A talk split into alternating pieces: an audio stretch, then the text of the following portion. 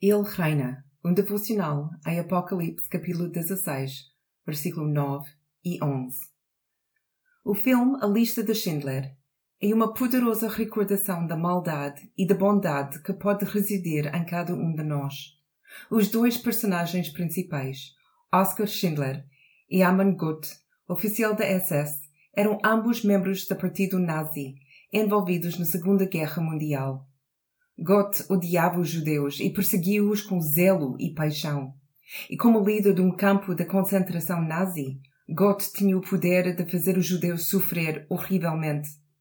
A Schindler, por outro lado, faltava-lhe o zelo e o ódio de Gott, e durante a guerra aprendeu a apreciar e depois ajudou os judeus a conquistar a sua liberdade. No final da guerra, Schindler nunca sentiu que tinha feito o suficiente para salvar os judeus.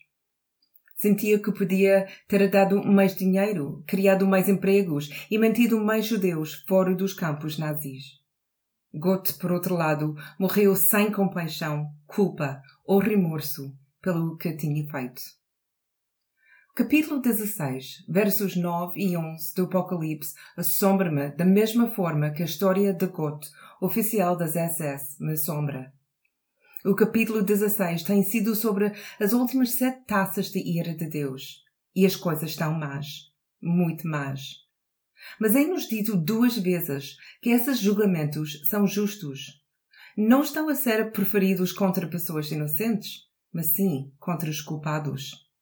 O objetivo desses julgamentos é duplo: punir e advertir. Ainda há tempo para que a humanidade se arrependa e se volte para o Cordeiro que os quer salvar.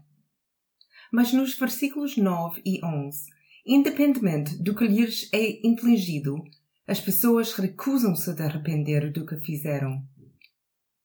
Na sua teimosia, agarram-se ao mal, em vez de serem rescatados pelo Senhor, tal como Amon Goth fez. No capítulo 16, toda a ira de Deus é derramada e o mundo começa a desmoronar-se e ao mesmo tempo está a ser reconciliado. De que lado quer estar? Do lado que se desmorona numa recusa furiosa? Ou do lado da reconciliação e da paz com Deus?